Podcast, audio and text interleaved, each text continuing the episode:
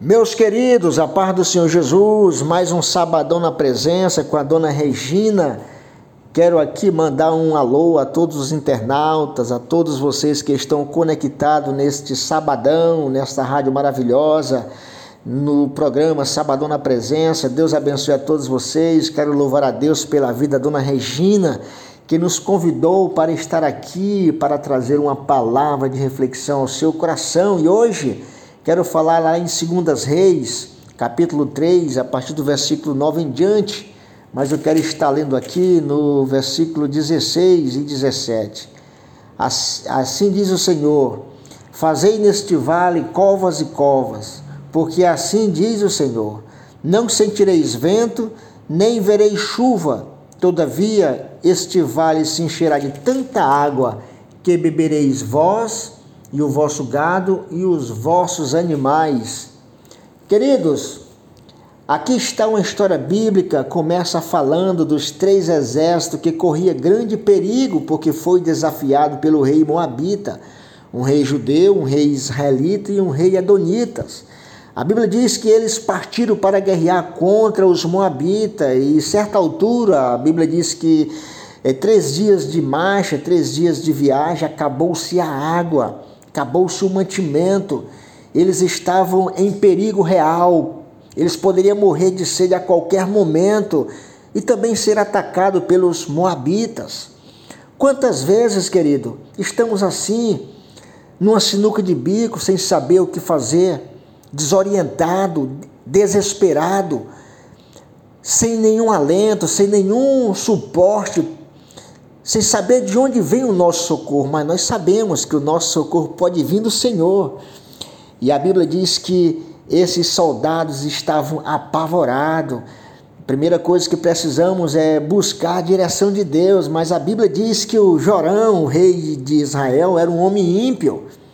E ele, em meio à dificuldade, quando viu o perigo, ele entrou em desespero e disse: Ah, Senhor, o Senhor nos trouxe aqui esses três reis para nos entregar nas mãos dos Moabitas, ele disse por duas vezes: a gente vai morrer, nós vamos morrer no deserto, ou nós morremos de sede, ou seremos mortos pelos Moabitas. Eles realmente estavam apavorados, o rei Jorão estava desesperado, mas pelo outro lado, o rei de Judá, Josafá, era um crente fiel, estava lá no meio deles. E em vez de entrar em pânico também, não. Ele disse: Vamos consultar o Senhor, porque o Senhor está conosco. Queridos, eu nunca vi ninguém se arrepender por ter confiado no Senhor. Master Luther King disse que tudo aquilo que ele reteu na sua mão, ele perdeu mas tudo que ele entregou nas mãos de Deus ainda ele tem. Então não se preocupe, não se Desespere, busque o Senhor. É hora de voltar-se para Deus e orar e confiar no Senhor. Devemos obedecer à orientação de Deus, não é a orientação dos homens. E através do profeta Eliseu, porque eles foram consultar o profeta, e o Senhor enviou a, a resposta, deu uma promessa para ele que os três exércitos não seriam mortos, seriam salvos mas ele designou também uma ordem, uma tarefa aos soldados. Todos os soldados deveriam cavar covas, poços em pleno deserto, nas quais seriam milagrosamente cheios de águas e eles poderiam saciar e matar a sua sede. Querido, ao lermos a Bíblia Sagrada, iremos perceber que Deus dá um milagre às pessoas, mas também designa uma tarefa. Perceba comigo que a água só foi multiplicada em vinho depois que as talhas foram cheias. Perceba que os pães e os peixes só foram multiplicados depois que a multidão sentou em grupo de 50. Perceba, querido, que aquela viúva, o azeite da viúva só foi multiplicado depois que ela pediu panelas aos seus vizinhos e Deus realizou o milagre. Aquela pesca maravilhosa só aconteceu depois que os discípulos levaram o seu barco a alto mar. Eles tinham passado a noite toda e não tinham pegado nada, mas Deus mandou eles voltar e lançar as suas redes, e eles obedeceram e a pesca foi maravilhosa. Aquele cego de nascença só passou a ver depois que ele lavou-se no tanque de Siloé. E as águas do Mar Vermelho, querido, só foi dividida depois que Moisés estendeu ali o seu cajado. E Lázaro, ele só foi ressuscitado depois que removeram a pedra.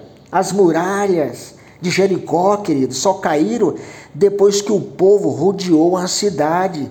Então a obediência é um terreno fértil na qual o milagre brota, acontece. Faça o que Deus lhe mandou e ele fará o que ele prometeu, ele realizará o milagre, querido. Perceba que precisamos precisamos fazer aquilo que Deus designou. Só assim podemos contemplar a manifestação de Deus. Depois, querido, que aqueles reis e seus exércitos buscaram a direção de Deus e obedecer à orientação do profeta, Deus realizou completamente a sua manifestação milagrosa e eles foram saciados, eles foram vitoriosos. O Senhor mandou água que veio de longe através de uma enxurrada distante e encheu os poços de água e seus cavalos é, beberam, seus animais e eles se saciaram e Deus entregou nas mãos o exército moabita e eles foram vitoriosos porque assim confiou no Senhor. Então não se desespere. Não se desespere quando você está em perigo.